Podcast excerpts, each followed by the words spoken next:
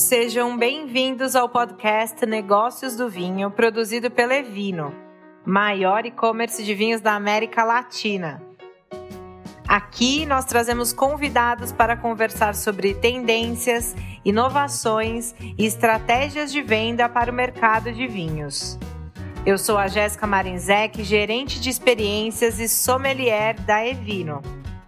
Eu sou Ari Gorenstein, cofundador e co-CEO da Evino, e toda semana estamos aqui com vocês para discutir temas e assuntos relevantes para quem atua no mercado de vinhos.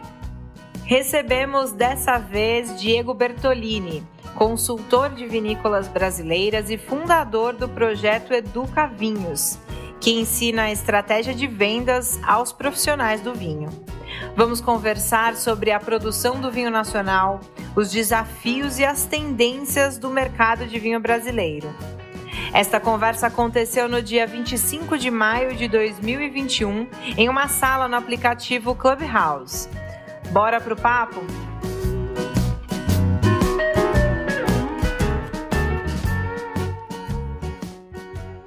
A gente falando desse, dessa dessa produção qualitativa, esse crescimento, acho que não dá para não falar da safra de 2020, né? chamada aí por muitos de a safra das safras, principalmente, é claro, no Rio Grande do Sul. Você quer contar um pouquinho para a gente é, do diferencial dessa safra de 2020, por favor? Uh, vamos lá, eu acho que o, o, vinho brasileiro vem ganhando muito a questão da identidade. Né? Se a gente começar a dividir né, como acontece na Europa, né, o, o, Brasil a gente tem que deixar muito, muito claro também, né, que é, um, que é um país que vem evoluindo muito. Eu tive o prazer de estar recebendo a Julia Hard, a, a Julia Harding, né, que trabalha com a Jansen Robson, o Os Clark, quando vieram ao Brasil, o saudoso Steven Spurrier, né, que tanto em feiras internacionais, mas que vem no Brasil, e eles viam e eles uh, enalteciam a evolução qualitativa uh, do Brasil em relação a investimentos. Né? Então, hoje, uh, o Brasil começa a ter uma divisão de terroirs. Né? Então, a Serra Gaúcha ela tem uma grande vocação né, para espumantes, mas agora começa a se dividir sub-regiões uh, e terroirs distintos. No caso, hoje já tem uma indicação de procedência focada nos moscatéis. Hoje o moscatel representa 40% da produção de vinho do Brasil. Pinto Bandeira agora, nesse segundo semestre, estava falando com o Rodrigo Valério, que é presidente das Provinho, vai ser a primeira denominação de, de origem com foco em espumantes, né, até uh, no portfólio de vocês tem a Dom Giovanni, que é um belíssimo produtor lá de Pinto Bandeira, focando e enaltecendo os espumantes do método tradicional, com Chardonnay, Pinot Noir e também com corte de Riesling, né? E, e também há uma migração, né, uh, de verticalização de produção das vinícolas indo para a Serra do Sudeste, que é a região de Encruzilhada do Sul, Pinheiro Machado, que é uma região que tem tipicidade, né, um, um microclima muito diferente. Aqui na, na, na, Serra Gaúcha é um solo basáltico, com mais matéria orgânica. Na Serra do Sudeste é um solo granítico, enfim, que dá propriedades, características totalmente diferentes. E a campanha gaúcha, principalmente pela topografia, né, uh, uh, e hoje praticamente 100% dos vinhedos nessa região são espaldeira e principalmente baixando os custos de, uh, de produção e levando e na, na questão dos vinhos tranquilos né, uma tipicidade maior. E agora eu vou começar a falar de safra. Por que eu fiz todo esse enredo né, pra, antes de falar da safra? Que isso, a safra é uma questão pontual que ela auxilia muito Tá? E principalmente quando a gente fala em Serra Gaúcha, a gente tem algumas variantes maior, né, maiores, né, principalmente uh, para as uvas mais tardias, como uh, alguns clones de Merlot, Cabernet Sauvignon, enfim. Então a Serra Gaúcha, hoje, a vitivinicultura vem se destacando muito né, para variedades uh, mais precoces, e também uh, algumas outras tá, uh, que uh, se adaptaram aqui na região. No caso, vou dar um exemplo para vocês, como o Marcelin. Tá? O Marcelin vem se, adaptando muito bem a essa região, porque é uma variedade precoce que, que gera uma, a, a, consequência são vinhos frutados, vinhos redondos, né, com tanino macio, e comercialmente falando, é, produtos que a gente consegue entrar mais rápido no mercado.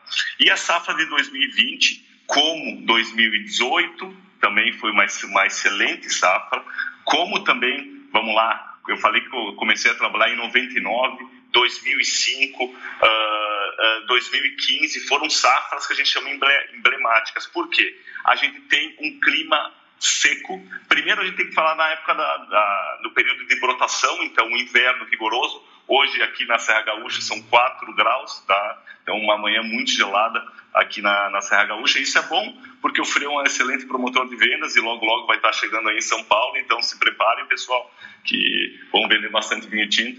Mas, uh, então, tem um, um estágio né, da, da floração, no inverno, a dormência bem estabelecido, uma, uma floração contínua, sem amplitude térmica, né, que não uh, estabilize a questão da, da gema, uh, da, do vinhedo até a, a sua maturação, a, a, a, sua maturação que, que é a consequência né, de, uma, de um período mais estável, né, sem uh, períodos de, de chuva. Né.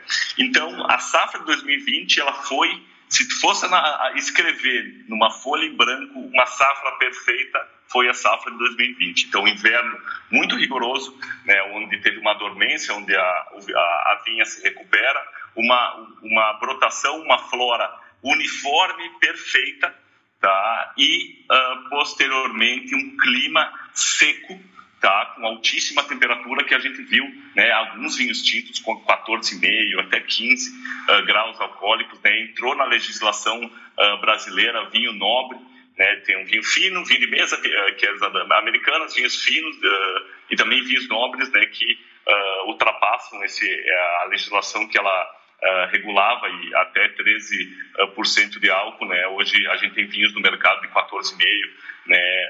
também para incluir outras regiões, não só o Rio Grande do Sul, como regiões de São Paulo, Minas Gerais, uh, agora também no, no, Nordeste brasileiro, não agora, mas uh, o Vale de São Francisco vem há muito tempo, e também a, a, a, agora até Goiás, que eu degustei um vinho esse final de semana de Goiás, que é uma, uma cooperativa que está sendo instalada em Brasília, né, aí na, entre Goiás e Brasília, então mostrando essa capilaridade, essa, é, esses novos terroirs uh, do vinho brasileiro. Porém, a safra 2020 no Rio Grande do Sul e no sul do Brasil, quando a gente fala que a gente pega Santa Catarina, também Paraná, que mais ou menos eh, genericamente é, é, é, foi um clima similar em 2020, ela foi muito uniforme em relação a, a essa constância, né?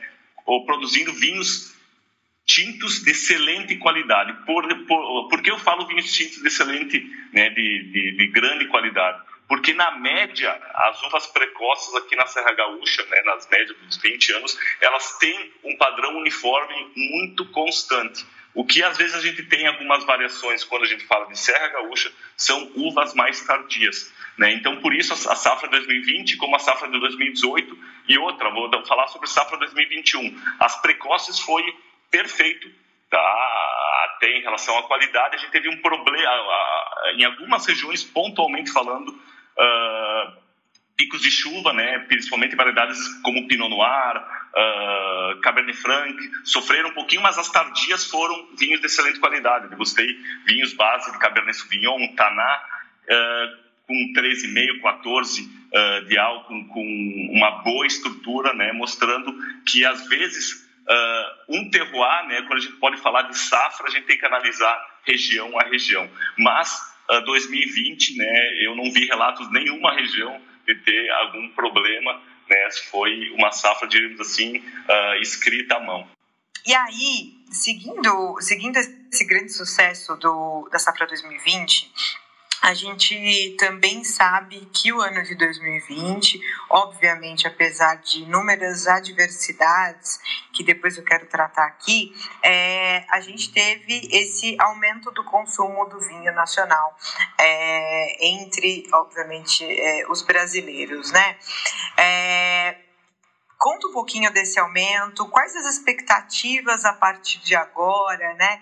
É, depois depois desse, desse aumento do consumo, Diego, como é que está como é que tá aí a realidade é, dos produtores?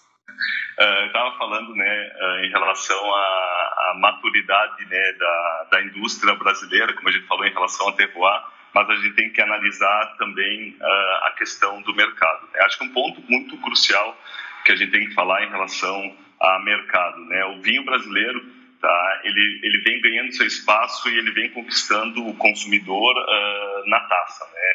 Uh, e as vinícolas também vêm evoluindo não só uh, qualitativamente, mas principalmente com packaging, com estratégias comerciais. O turismo ele é muito importante para a cadeia, porque 90% das indústrias da, da, da realidade de empresas são vinícolas de pequeno porte, não são nem de médio. Tá? E se a gente uh, analisar 15 vinícolas brasileiras, representam mais uh, de 60% do share uh, de mercado. Né? Isso mostrando que isso é, é no mundo também né? um, um, setor muito, muito concentrado. E aí Vino fez um, um, um, projeto, né? quando começa a inserir vinhos brasileiros, que foi incrível, né? que foi tá apoiando, né? quando a gente chega à pandemia, uh, essas vinícolas, a, se a gente for analisar o primeiro trimestre de 2020, o vinho brasileiro já vinha crescendo de uma forma orgânica, como vinha nos outros anos. Né? O espumante vinha crescendo, o vinho fino também uh, vinha crescendo e principalmente essas pequenas vinícolas elas vinham uh, sendo alavancadas. Né? Eu vi que até tem o Diego Fabres aí, que ele tem um projeto incrível que se chama Wine Locals, né, que gera experiências e, e envelopa essas, essas experiências de turismo para pequenas uh, e médias e grandes vinícolas, né, mostrando o potencial do turismo. Essas pequenas vinícolas, elas com a chegada da pandemia, ela literalmente fechou a torneira, né, em relação ao faturamento. E foi muito bacana, né, que a Ivino uh, adota algumas dessas empresas, coloca em seu portfólio com, uma, um projeto, além de estar uh, promovendo a, a, categoria Brasil. Então a gente tem dois uh, cenários, né? A, o cenário do mercado, né, que organicamente o vinho brasileiro vinha crescendo. Uh, um outro ponto que vinha alavancando muito as pequenas e médias vinícolas, tá? Que era a questão do enoturismo. Então a pessoa quando tem uma uma experiência na região produtora hoje, para você ter uma noção, tá? Uh, uh, Bento Gonçalves, uh, Flores da Cunha, Garibaldi, que é o coração da Serra Gaúcha, que representa 80% da produção, ela está ao lado de Gramado. E Gramado, tá? Eu tenho, eu dou consultoria também para vinícolas e projetos de uh, enoturismos e lojas que estão em Gramado, tá? Hoje já já recebe mais turistas que o Rio de Janeiro.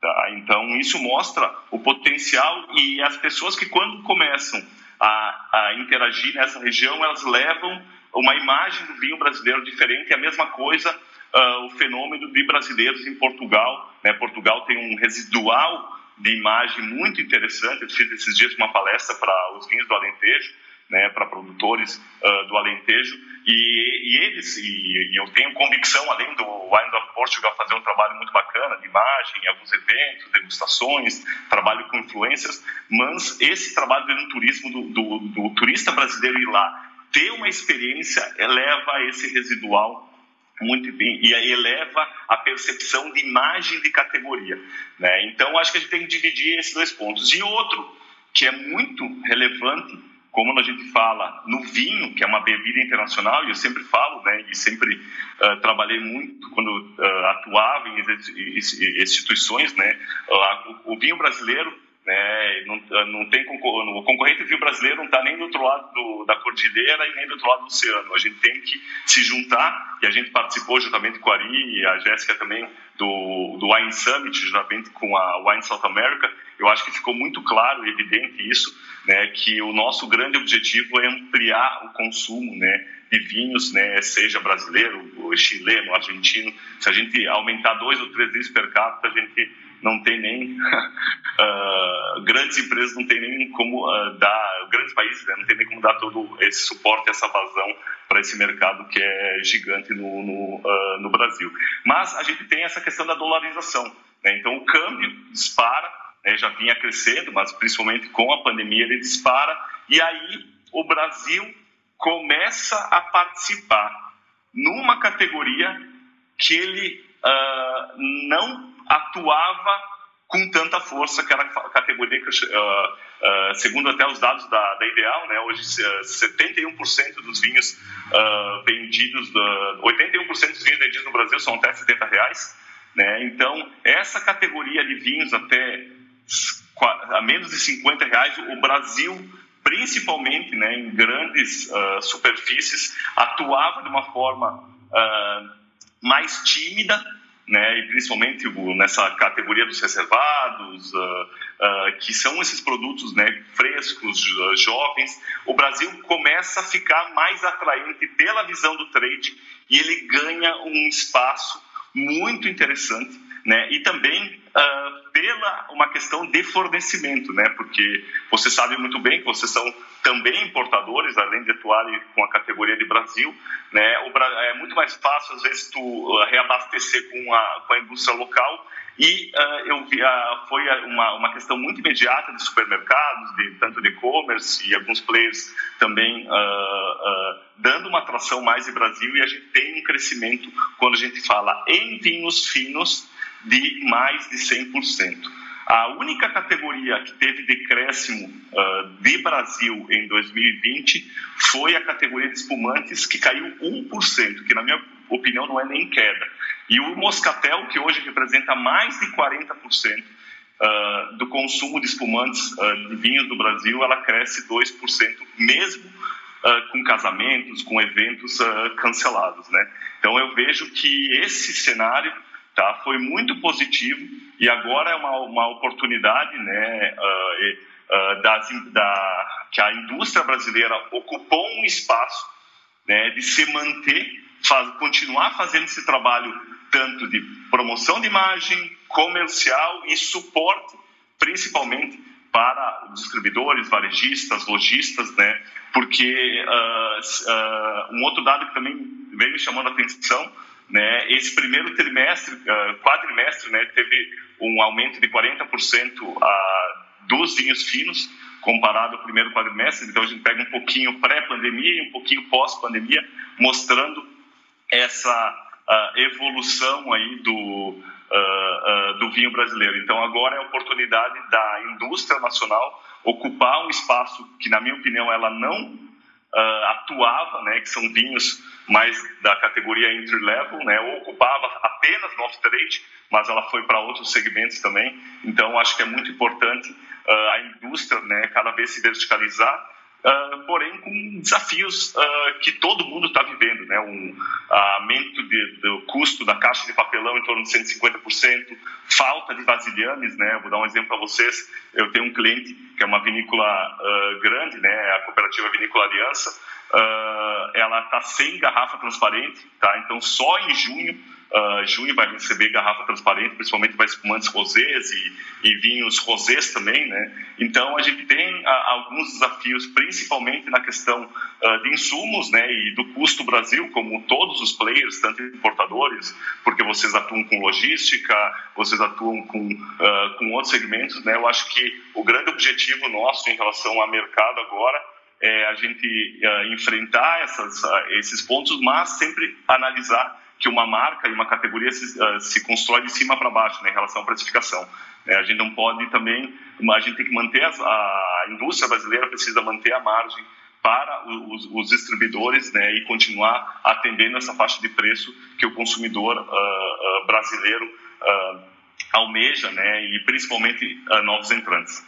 É, Diego, muito bom esse panorama. É ótimo que é, você é um ótimo entrevistado, assim, que você fala bastante e traz muitos cenários e é bom para a gente ter muito insumo aqui para a nossa conversa.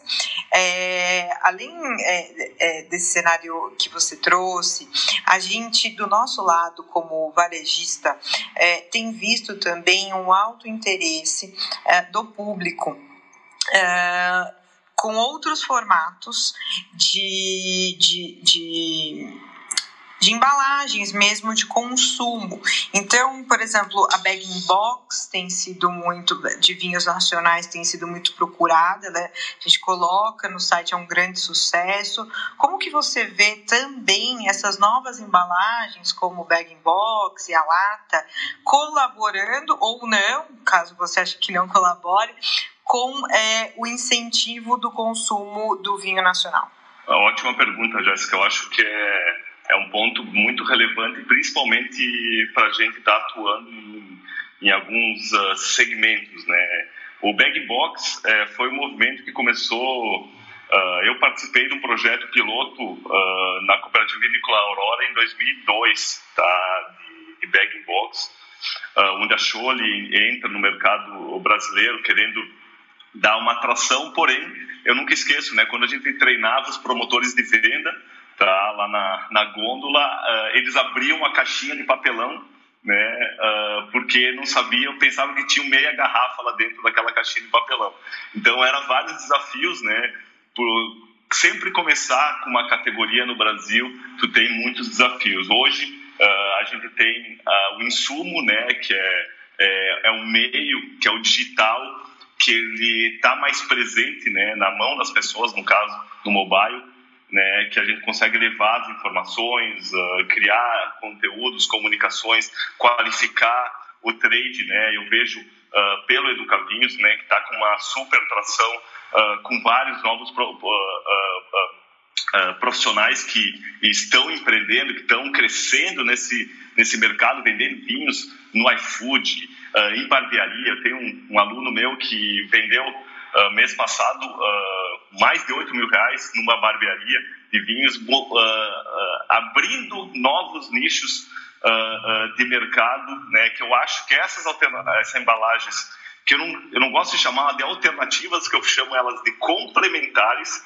né, fazem para a gente participar né, da, da, de momentos de consumo uh, uh, deste usuário de vinho, né, desse consumidor, e outros momentos de consumo que, uh, às vezes, o vinho era algo impossível, como beira da praia, hoje a penetração, né? Hoje mais complicado pela questão da pandemia, mas a gente vê muito a questão uh, de uh, uh, da cerveja atuando muito nesse canal, né? Então a lata ela vem muito para o on the go e também atrair esse novo consumidor para a categoria. Então no caso a lata ela ela, ela é muito interessante para a gente estar presente em alguns momentos de consumo, tá? Uh, eu acho que o grande desafio da lata agora é ganhar volume e escala nesse formato de embalagem. Hoje até a Ambev já está entrando uh, nessa categoria, isso é muito importante, porque quando esses players entram, eles investem na construção dessa categoria, no caso vinho em lata, para estar tá mais presente, tem uma teia de distribuição mais, uh, mais forte né, para estar tá uh, uh, participando uh, nessa categoria. E no caso do bag box, eu vejo uma excelente oportunidade, não só no consumo do lar, por, por ter uma, uma questão de economia do consumidor, hoje em 3 litros, ele é, é, é, se refere a quatro garrafas, tu tem uma vida útil dessa bebida de mais de 30 dias, né? então é, é uma forma de tu ter esse consumo de dose né, a praticidade da casa, mas principalmente, na minha visão, é a, o ponto de dose, é em bares e restaurantes. Tá? Eu uh, participo muito forte na Brasel, tá? eu estou fazendo parte do conselho, representando a categoria de vinhos da, da Brasel Nacional, tive, estive presente no, nos últimos quatro congressos nacionais da Brasel, e um dado que me impactou muito no ano no final do, do desculpa, no início uh, em março do ano passado, quando eles apresentaram um estudo que, uh, pré-pandemia, existiam um milhão de bares e restaurantes no Brasil. Apenas 100 mil atuavam com vinhos. Então, uh, eu vejo o bag box na questão da dose muito importante, tá? Porque se tu for analisar e, uh, e mostrar de uma forma de rentabilidade, Uh, e a gente já fez até alguns cálculos, né, que a, a, venda da dose no bag box às vezes ela é muito mais rentável do que uma tulipa de chope. Então, se a gente também conscientizar o empresário que sim é possível, a categoria de, de vinho pode ser trabalhada nesse segmento de on trade, tá? E nós também qualificarmos a ponta em relação ao serviço uh, e também mostrarmos essa vantagem de atuar com essa embalagem no ponto de dose agora pós uh, pandemia, quando a gente voltar principalmente com o ponto de dose uh, mais ativo, que é principalmente nos bares, restaurantes, bares de vinho, enfim, gerar essa facilidade do vinho em dose, em taça, né, eu vejo que o bag in box pode ser muito explorado, não só nesse consumo na venda direto para da essa questão de conveniência do consumidor, né, de estar com 3 litros em casa e uma embalagem prática, mas também para o bag box performar nesse segmento de um, de, de, de um trade, né, uh, do Oreca, né, que é hotéis, bares, restaurantes, para uh, dar rentabilidade pra, para o, o bar e restaurante e também uh, gerar um benefício para eles de um shelf life maior do produto e também de rentabilidade e acesso a mais vinhos em taça para o consumidor. Não, o que eu vou emendar duas perguntas juntas aqui, eh, Diego. Você mencionou bastante a, a safra de 2020, né? a safra das safras, os grandes tintos e, e um pouco da produção de vinhos é, finos tranquilos é, brasileiros também, né? É, e aí, duas perguntas que eu faço. Primeiro, é, você trouxe um pouco estatística né, de como essa categoria cresceu é, durante a pandemia, principalmente com, com off-trade apostando em vinhos é, abaixo aí de 50 reais, o brasileiro se aproximando e descobrindo a categoria de vinhos finos nacionais. Primeiro, se você entende que essa tendência veio para ficar e para que ela fique, né, o que precisa ser feito em termos de trabalho, é, de trade, de comunicação, etc. Então, essa primeira parte. E a segunda, olhando o cenário fora do Brasil, né, o que a gente vê é que os vinhos brasileiros começam a ganhar projeção, prêmios e reconhecimentos, mas ainda muito voltados aos espumantes, né?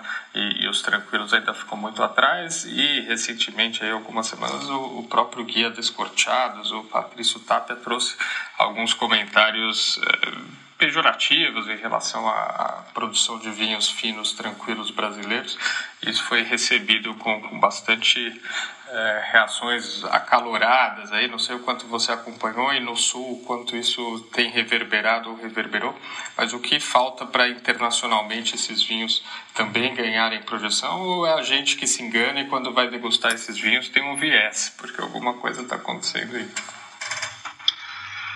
Vamos lá, Ari. Uh, em relação à primeira pergunta, né, do Brasil participar desta categoria aí que eu falo dos 40 40 menos, né, 50 reais, né, que é o grande volume de, venda de vinho, uh, vinho do Brasil.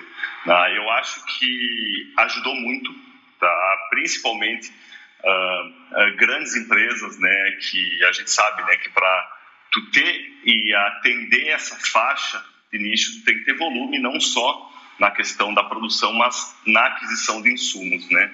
Então, como eu falei para vocês, 90% da, da indústria vitivinícola brasileira e a minha família já teve uma vinícola de pequeno uh, porte. Eu dou consultoria para empresas que importam garrafas, uh, que têm um, um gran, grandes contratos de vasilhame, uh, de insumos, uh, tanto de caixa papelão, e quando essas grandes, esses grandes players começam a ter dificuldade, e a gente vê na, na, na ponta do lápis, né, o custo Brasil, que não é só para a indústria do vinho, é em todos os segmentos, né, a gente só ir para o supermercado uh, para produtos do dia a dia que a gente vê o, o, o, o quanto impactou né, essa, esse boom em relação a, algumas categorias e essa, uh, essa quebra de, da, da, cadeia de suprimento, eu acho que esse é o principal uh, ponto da indústria estar tá, se desenvolvendo tem alguns movimentos da indústria, né, de estar tá, uh, uh, trazendo uh, empresas, né, de vasilhame, né, de para produção de garrafas aqui para a região da, da, da Serra Gaúcha, então é um movimento que a entidades e governos, tanto municipais e estaduais, vêm fazendo, tá, em relação a isso. Tá? Uh, e, a, e, e, alguns falavam né, da questão, ah, vai faltar produto, uh, uh, o setor da, da, se continuar nesse ritmo de crescimento, não vai ter produto para oferecer. Eu vejo né, que algumas, talvez, faixas de, de, produtos mais pontuais, como algumas variedades que vem crescendo, talvez sim. Mas o grande volume uh, de, de, indústria, até porque a safra 2021, em relação a volumes, ela superou a safra de 2020 em relação à quantidade, foram em torno de 50 milhões de quilos a mais.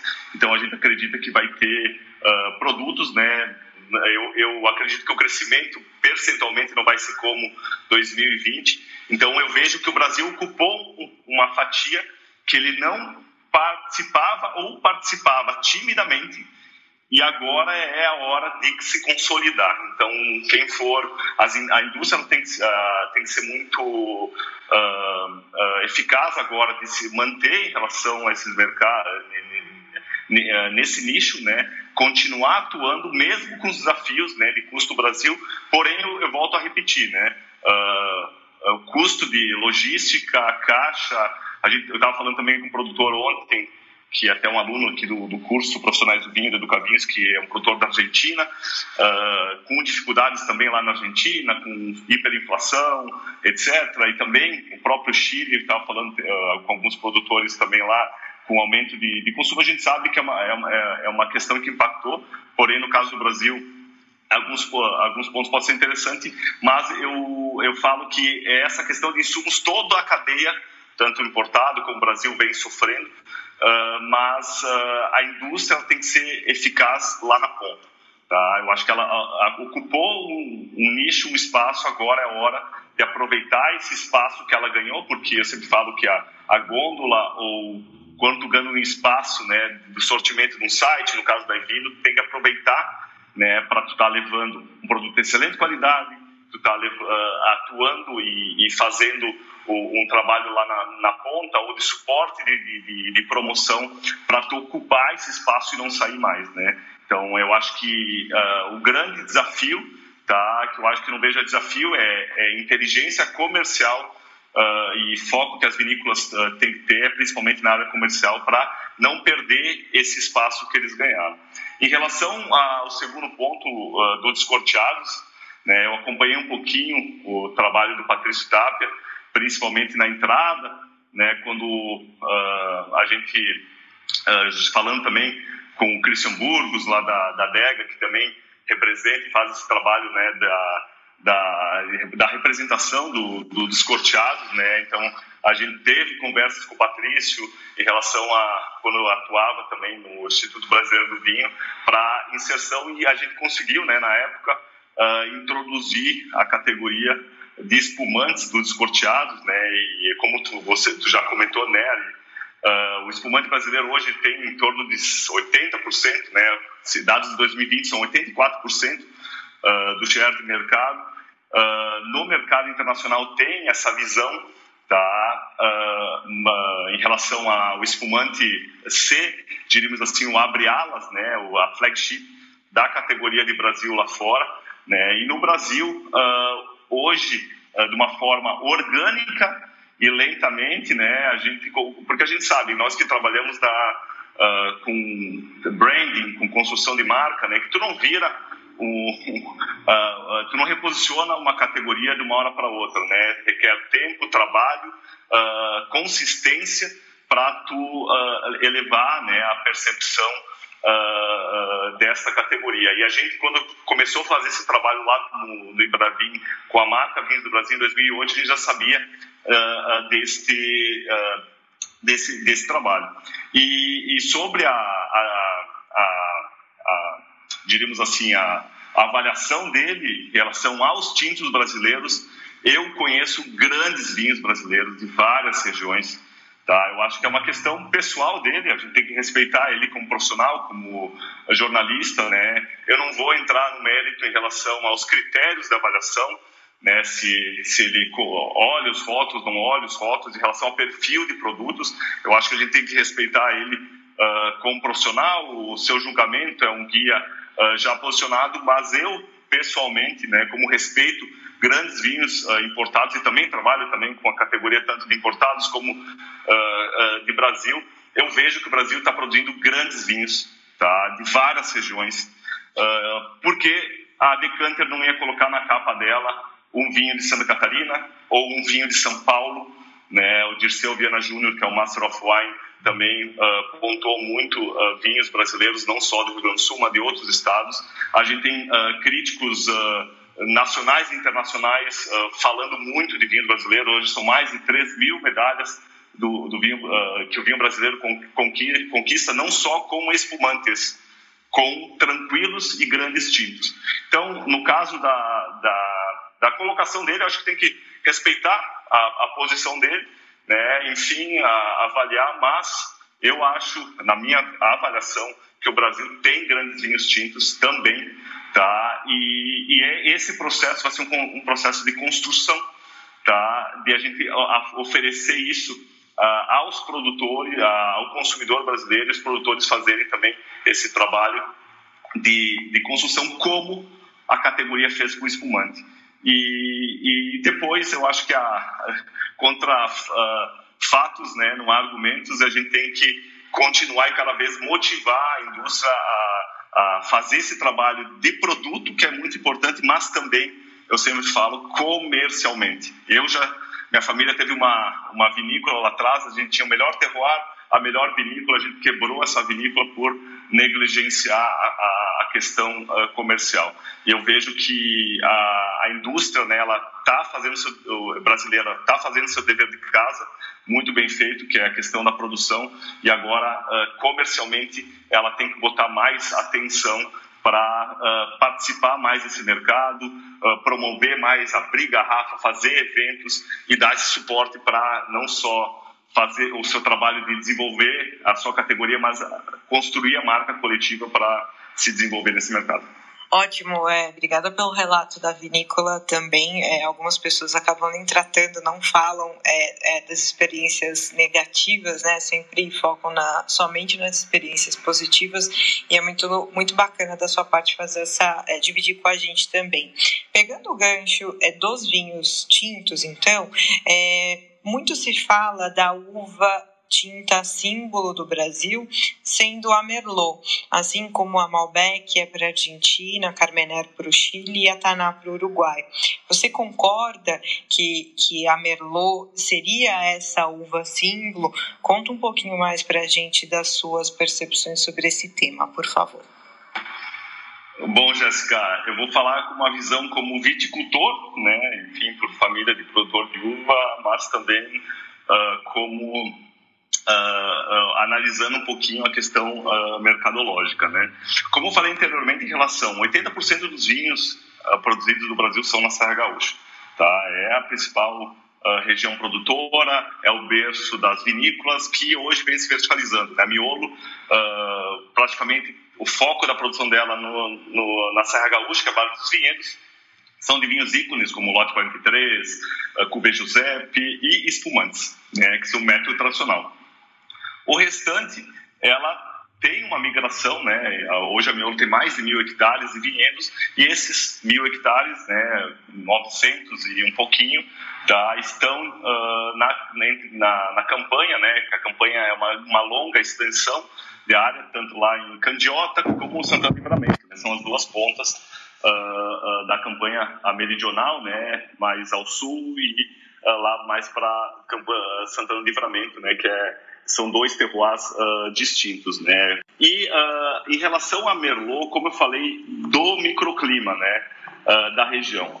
Na Serra Gaúcha, variedades mais precoces, tá? Elas se adaptam melhor. Tá? Então, eu vejo muito que a, a adaptação em relação à média da, do, desse cultivar na Serra Gaúcha, ela se adapta muito melhor do que Cabernet Sauvignon, que é uma uva mais tardia. Tá? Então, eu digo que uh, é uma coisa muito positiva. Né? Eu lembro lá em 2000, quando a gente tinha, é, eu trabalhava na indústria, né? eu trabalhava mais na parte uh, produtiva, enfim, e depois eu acabei indo para a área uh, comercial, que se produzia muito mais Cabernet do que Merlot. Hoje já se inverteu. Tá? Hoje, a variedade vinífera mais cultivada no Brasil é Moscato, por uma questão dos espumantes moscatéis. Depois vem uh, uh, Merlot, Cabernet e Chardonnay. E mas Chardonnay já está para ultrapassar a área plantada uh, de Cabernet Sauvignon. Então isso mostra que o setor ele vem aprendendo, tá? E eu me lembro que lá em 2000 todo mundo foi para o Cabernet Sauvignon, que era uma questão comercial. Só que a gente tem que respeitar muito, a gente trabalha com uma cultura que tem que respeitar a terra. E, só que a gente falar de Cabernet Sauvignon da campanha gaúcha e da Serra Gaúcha é totalmente diferente, porque são dois microclimas totalmente diferentes. Então, o que eu digo que a Merlot, para a Serra Gaúcha, é uma variedade que se adapta muito bem pelas condições climáticas, né, por ser uma variedade mais precoce em relação à época de colheita, saindo um pouquinho né, em algumas safras que, que tem a, essa questão do nível pluviométrico maior, um pouquinho saindo da, da, da, do período da chuva, aí, final, uh, mais final de fevereiro, uh, indo para o final de fevereiro, enfim, etc., segunda quinzena de fevereiro, e uh, levando um produto né, que vai uh, atinge as expectativas do consumidor, que é um produto uh, mais redondo, com menos acidez, etc. Mas hoje, grandes vinhos emblemáticos da, da, Serra Gaúcha são da variedade Merlot. A gente tem o caso do Merlot Terroir, ela é a uva da, ela também é a uva, né, como a Cabernet da denominação de origem. A gente tem grandes produtores como Miolo, Pisato, Torcello, Terragnolo, que colocam os seus vinhos emblemáticos, isso ajuda uh, uh, bastante, né? Mas a gente não pode dizer que a Merlot é a mesma variedade da, da, de Minas como da campanha gaúcha, né? Que hoje tem Taná, tem uh, tem uh, Cabernet Sauvignon também que se adapta, uh, adapta muito bem àquela região. Eu diria assim, para Serra Gaúcha e para o Vale dos Vinhedos, sim, é uh, a Merlot uma das variedades icônicas desta, deste microclima. Bom dia. Diego, é, na, teu, na tua opinião, qual é a maior dificuldade de comunicação do vinho brasileiro? A gente sabe que já ocorreram campanhas um tanto quanto controversas para isso, atacadas pela, pela, pelo pessoal, da, pelos profissionais, mas que funcionaram para o consumidor final.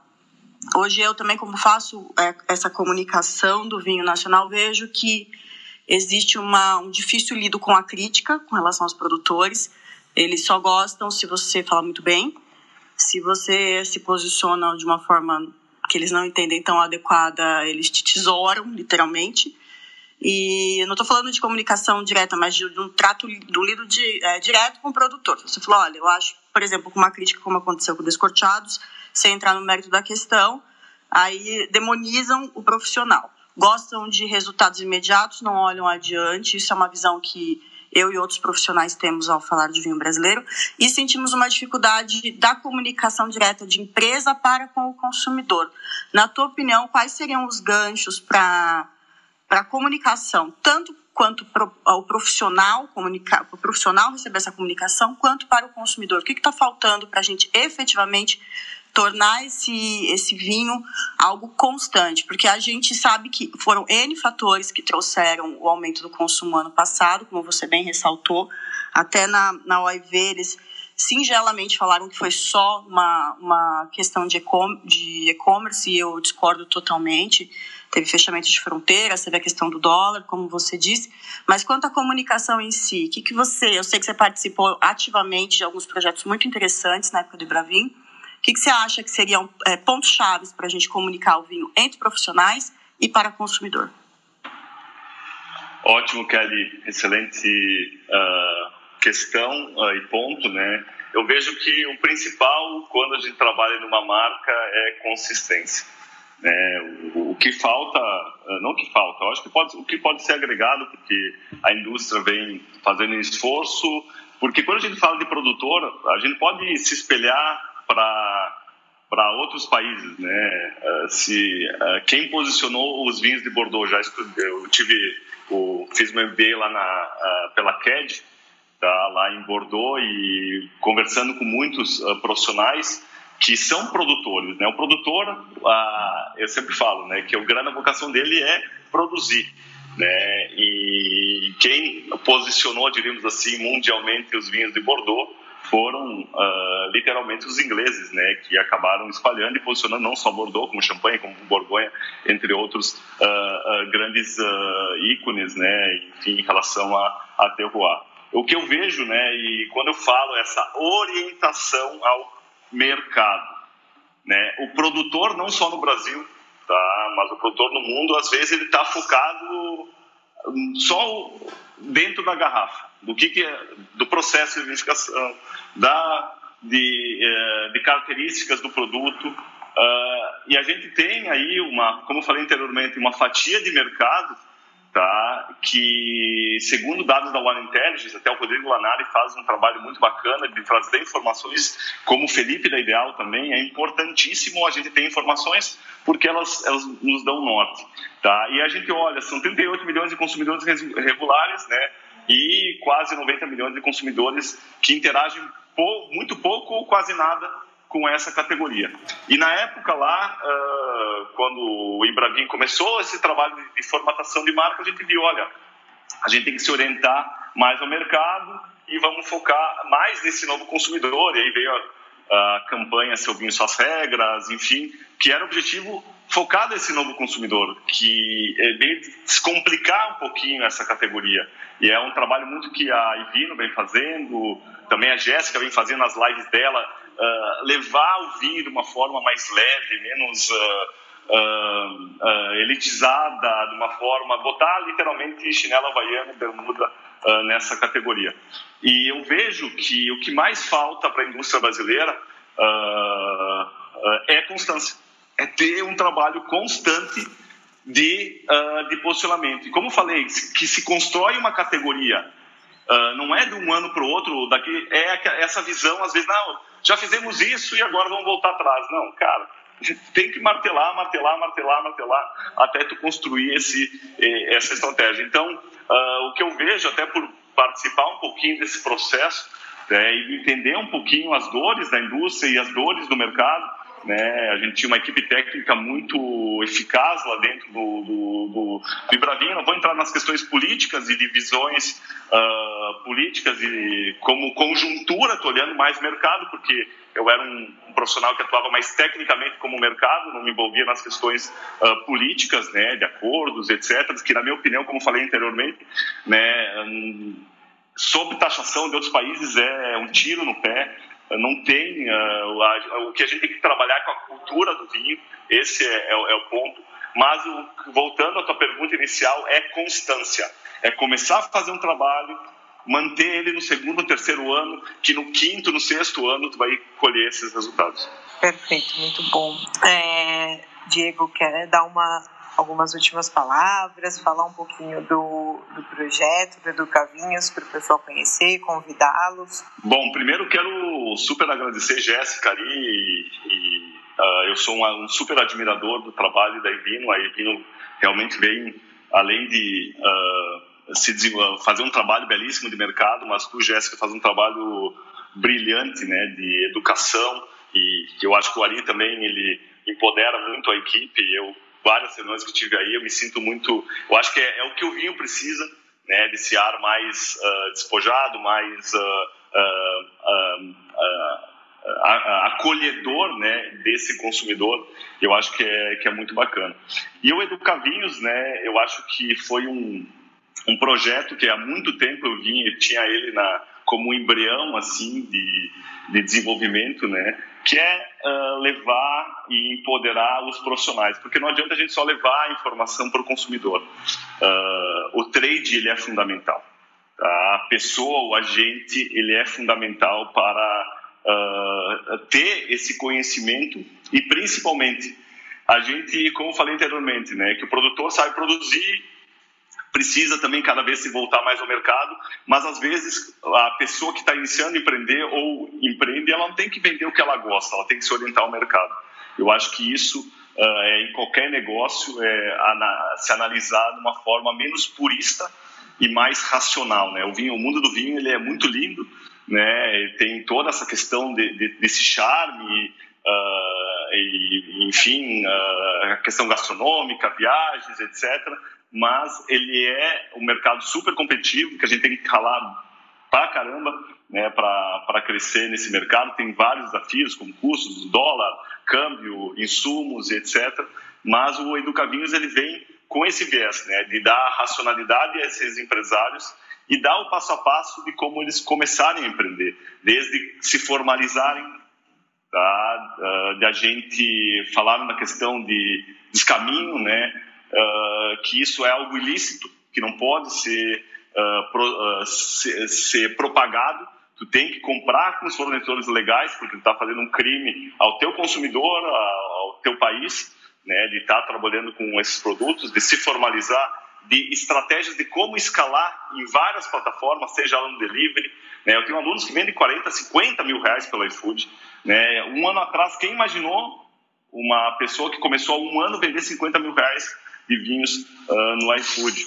E a gente analisa e entende esses pontos e, e, a gente tem aulas específicas de como performar no iFood, como criar sua empresa, uh, como, se como construir seu e-commerce né, do, do, zero, como uh, focar, porque uh, você sabe os custos logísticos do Brasil, então em vez de ser líder, na, querer participar do mercado nacional, seja líder regional, né, atue na sua região, uh, eduque seu consumidor, seja uma referência de vinhos localmente para tu oferecer né, esse vinho, estratégia de tráfego pago uh, para pequenos negócios. Então, esse é o viés do Educavinhos, com esse viés mais comercial para dar suporte a esse empresário e também levando a parte do conhecimento. A gente sempre fala que o conhecimento a gente leva, né? A gente não tem mais de 25 horas de aulas de conhecimento de vinho, tá? Na nossa plataforma de ensino, mas o, a gente leva esse, esse conteúdo mais pontual, mas o grande foco é comercial, uh,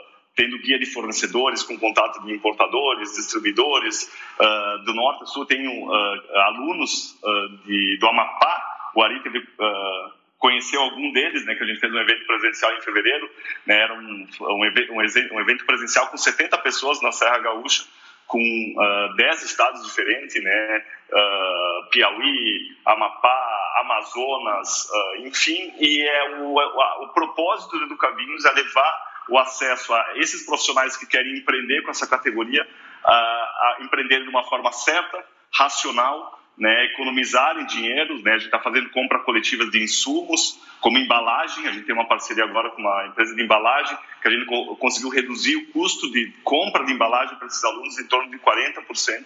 Então, esse é o nosso DNA, é de levar performance para esses alunos, oferecer parcerias com uh, players que, que oferecem uh, uh, produtos de uma forma uma fracionada, que às vezes não tem capital dirigido para começar esse negócio. Uh, como eu falei, uma barbearia gerir a categoria, né, inserir, vender vinho na sua barbearia. Tenho alunos que trabalham com salão de beleza, uh, loja, uh, comércio, sabe, que montam store in store dentro da sua loja e vendem vinho e se rentabilizam. Tem uma loja no interior de São Paulo com a, a Sheila, uma cidade de 25 mil habitantes, que ela fatura em média de 8 a 12 mil reais por mês. Então isso uh, é um, me deixa muito feliz, né, de uh, o vinho transformar a vida de pessoas e também uh, essas pessoas multiplicarem e serem vozes, né, para uh, fomentarem essa cultura que é incrível. Diego, obrigado pelo seu tempo nessa manhã, obrigado por compartilhar aí tanto conhecimento é, com todo mundo, parabéns pelo trabalho aí nas várias frentes, comercial, educação, Eu acho que embandeirar aí a, a bandeira do vinho nacional e, e fazer um trabalho é, tão sólido aí de comunicação, que acho que é o, o, que a gente, o que você mais frisou aqui, né, uma comunicação consistente, contundente, frequente, longa, e é assim que se constrói uma categoria. E estamos juntos nessa luta aí. Perfeito. Obrigada, Diego. Faço das palavras do Ari as minhas. Muito bom, pessoal. Quero mais uma vez agradecer a, a, o convite. Estamos super à disposição aí para novos bate-papos. Se você gostou desse conteúdo, compartilhe com quem também é apaixonado por vinho. Tem alguma sugestão de tema para os próximos podcasts? Mande um e-mail para podcast@evino.com.br e siga os perfis da Evino nas redes sociais. Tchau.